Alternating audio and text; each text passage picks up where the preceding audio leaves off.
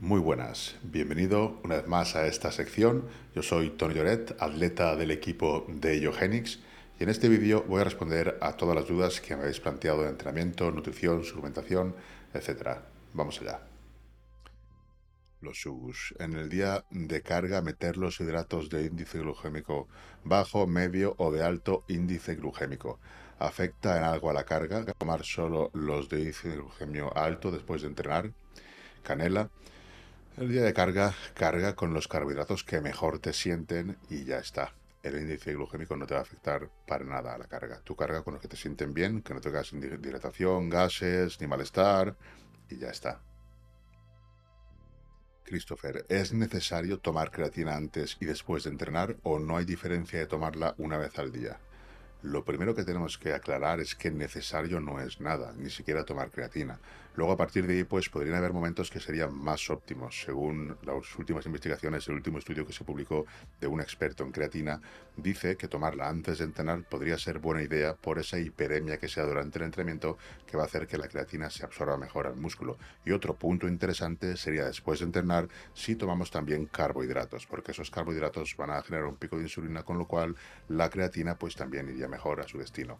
Entonces, a partir de ahí, tenemos esa ligerísima o pequeñísima ventaja que al final probablemente sea muy poco relevante.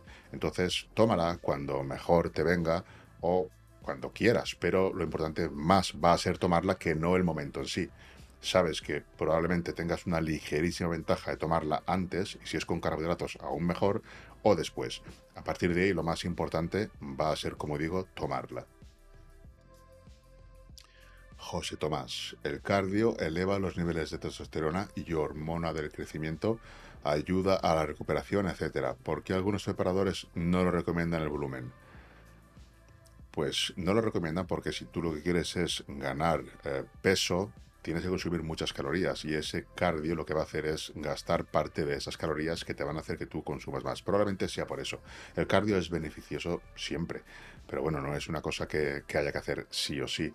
En cuanto a la elevación de los niveles, pues no lo sé, va a depender de la intensidad más que del cardio, porque caminar no creo que eleve los, los niveles de hormona de crecimiento ni de nada, pero sin embargo correr de una forma intensa es posible que sí, pero siempre va a ser picos puntuales, igual que los que se dan con el entrenamiento de pesas, que no quiere decir que vayas a crecer ni vayas a perder más grasa por esos picos de elevación de la hormona de crecimiento. La mar. ¿Hacer cardio en volumen tiene algún beneficio para la ganancia de masa muscular?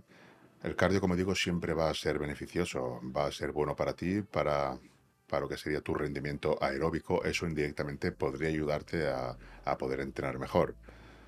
Respecto a algún beneficio para la ganancia de masa muscular, rotundamente no. Lo mejor que podría pasar es que fuera neutro, que no interfiriera pero beneficio de per se no va a tener. Beneficio para la ganancia de masa muscular lo va a tener que tú entrenes con cargas. Y si tú tienes suficiente recuperación, si en lugar de hacer ese cardio hicieras otro entrenamiento con cargas, sería más beneficioso que el cardio. Y hago, ¿cómo puedo hacer para que no se me hinche el abdomen en volumen si estoy con un superávit de 300 calorías? Si hay superávit, hago el, abdomen es que se va a dilatar inevitablemente prácticamente. Estás con superávit de 300 calorías, pero no me dices cuántas tomas. A lo mejor estás con 3.800 con un superávit de 300 calorías, pero tienes 3.500 detrás. Lo que hay que hacer es ver qué alimentos te producen menos dilatación, qué alimentos digieres mejor y priorizar esos alimentos. Pero la dilatación por, por, la ingesta va a ser necesaria, o sea, es que es preciso. Si comes 4.000 calorías o más, es muy difícil que no se te dilate algo el abdomen. Ahí sobre todo, como digo, ver qué alimentos te pueden dar gases y eliminarlos o no digieres bien y los que tú detectes que mejor digieras, priorizarlos.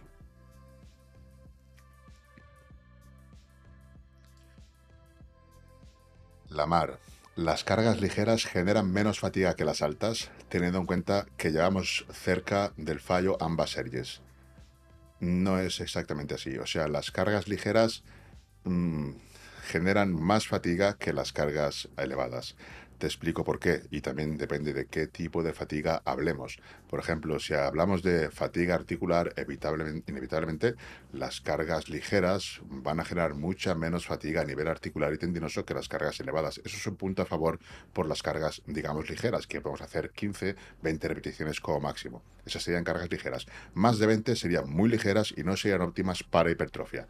A partir de ahí, las cargas ligeras generan más fatiga a nivel neural.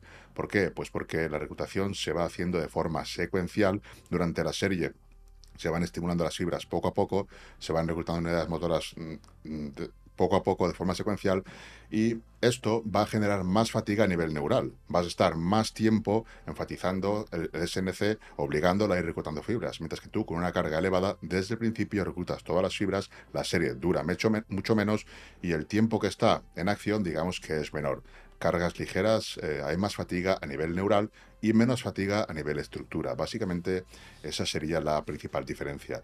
Luego también tenemos que entender que con cargas ligeras no se consigue ese nivel de reclutación tan alto que se consigue con cargas más elevadas, por lo menos en principio.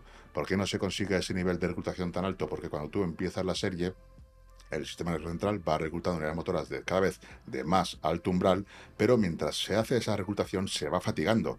Entonces, como se va fatigando, no llega a reclutar las unidades motoras más grandes que inervan a las fibras más grandes y por lo tanto no se consigue un estímulo súper completo. Sin embargo, con cargas más pesadas, como esa reclutación desde el principio se activa ya a las unidades motoras de más alto umbral, sí que se consigue ese estímulo más completo. ¿Son mejores? No, lo ideal, si nuestro objetivo es hipertrofia, es alternar. Series de 8, 6, 10, 12, 15, 20 repeticiones, alternar y luego dependiendo del ejercicio habrán ejercicios que serán más interesantes hacerlos a un tipo de, repeticiones y otros a otras repeticiones. José Tomás, ¿te puede ganar músculo con una comida o dos al día en ayuno intermitente? Si tú consigues con esa comida o dos al día estar en una dieta hipercalórica, estar con un superávit calórico, ingerir más calorías de las que gastas, entonces sí, sí que podrías. Ahora, va a ser complicado. Si tienes que ingerir 3.000 calorías mm, para ganar masa muscular, va a ser complicado que las puedas ingerir en una sola, en una sola comida o dos.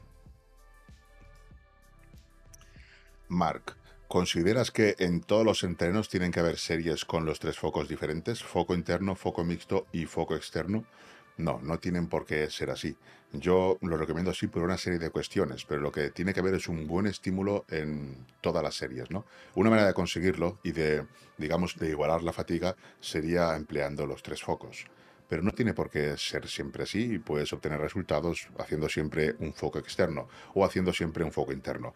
Ninguna de las dos opciones me parecen buenas al medio o largo plazo. Un foco externo lo que haría sería fatigarte demasiado a nivel articular tendinoso y un foco interno en el que te centras más en sentir el estímulo lo que haría sería limitar esa reclutación de unidades motoras de más alto umbral y no tendríamos un estímulo completo, por lo que comentaba antes, que al ir siempre con un foco interno se van a reclutar las fibras poco a poco y las unidades motoras más grandes no se van a terminar de reclutar. Entonces considero que un, intercambiar los focos sería lo más interesante a la hora de eh, tener una fatiga controlada o bien medida en los dos aspectos, en aspecto a nivel neural y el aspecto a nivel estructura.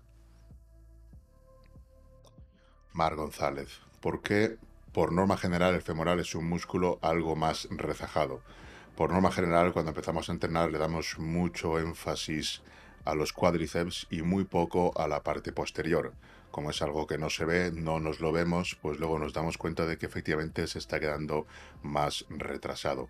También lo que sería la selección de ejercicios hay menos para enfatizar los isquios, tenemos que repetir más. Quizás esos sean algunos de los factores. También influye la genética. Hay gente que realmente tiene buenos isquios sin, sin que tengan un trabajo especial. Son muchos factores. Los US. ¿Cómo enfocar el principio del volumen con la nutrición y el entrenamiento? Termino mi puesta a punto en 7 días y tengo ganas de empezar a crear masa y mejorar. Bueno, al principio, después de competir, pues probablemente lo primero que haría sería llenarme, pero llenarme en principio poco a poco sería lo ideal, Poco a poco me refiero en dos, cuatro semanas, porque aunque empieces a comer de golpe, no vas a estar lleno de glucógeno, vas a tener más posibilidades de rotura o de lesión por desgarro.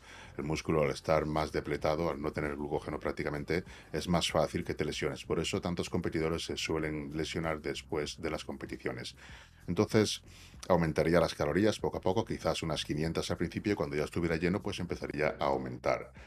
A partir de ahí es muy particular. Si tienes facilidad para ganar grasa, deberías ir más poco a poco. Y si no tienes facilidad para ganar grasa, deberías ir pues con un superávit calórico más, más, más grande para poder optimizar mejor las ganancias.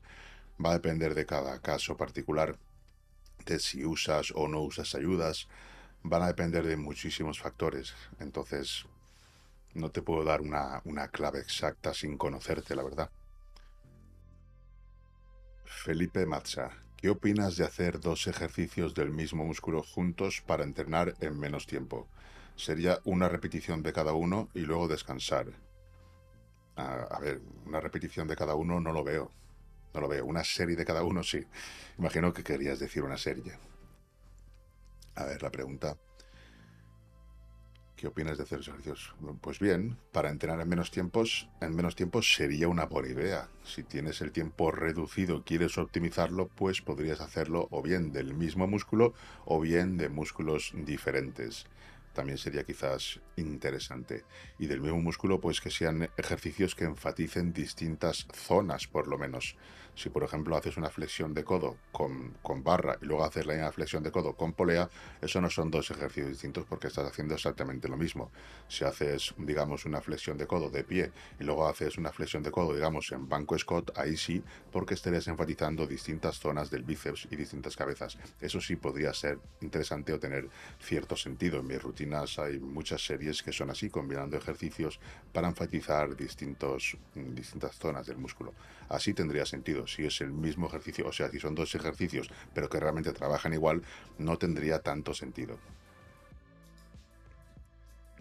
Jorge Sierra, ¿será bueno tomar cafeína a diario antes de entrenar?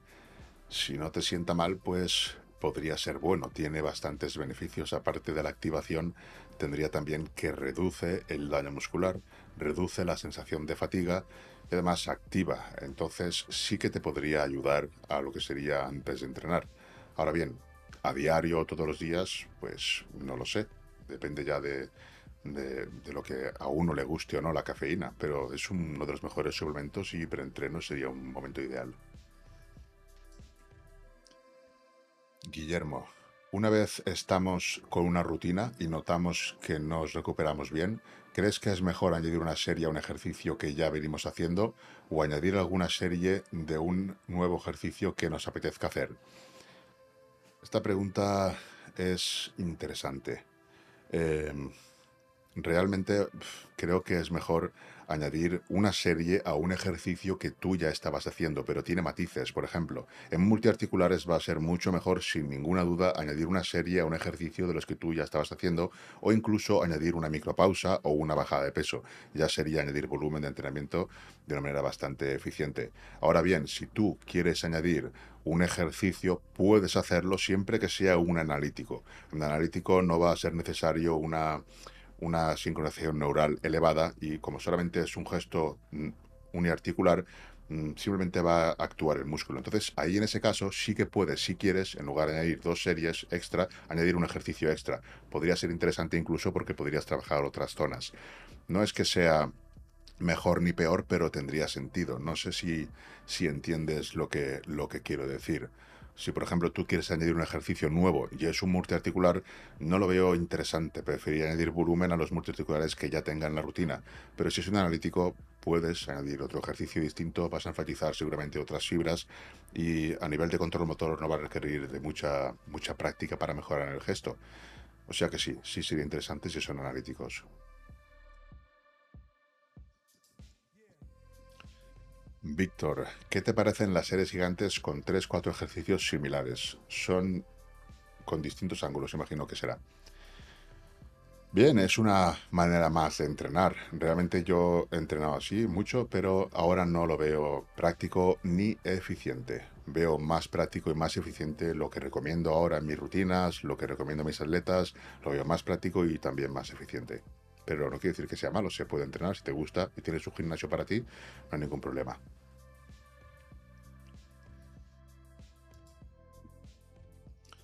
Tony. Hola Tony, entrenar siempre haciendo series a RIR 01 y empezando con cargas a 8 repes para con el tiempo llegar a 12 repes es buena forma de ir progresando. Es una forma más de ir progresando que podría ser útil durante mucho tiempo. Si, si fueses, por ejemplo, avanzado, pues ya no podrías progresar así porque no vas a poder progresar en cargas de sesión a sesión. Tendrías que progresar, por ejemplo, añadiendo intensidad, perdón, añadiendo volumen de entrenamiento. Pero si eres intermedio, pues podría ser una manera de progresar.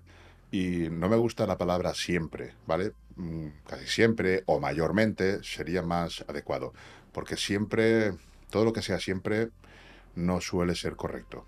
Pero sí una mayor parte de tu entrenamiento haciendo series de entre entre 8 y 12, abrir 0,1 y cuando llegas a 12 aumentas un poquitín la carga. Estaría bien. Si hay una manera de progresar. Hasta aquí el vídeo de hoy, espero que te haya gustado. Si es así, manita arriba, deja tu comentario y suscríbete al canal de Yogenix porque no paramos de subir contenido. Un saludo y hasta el próximo vídeo.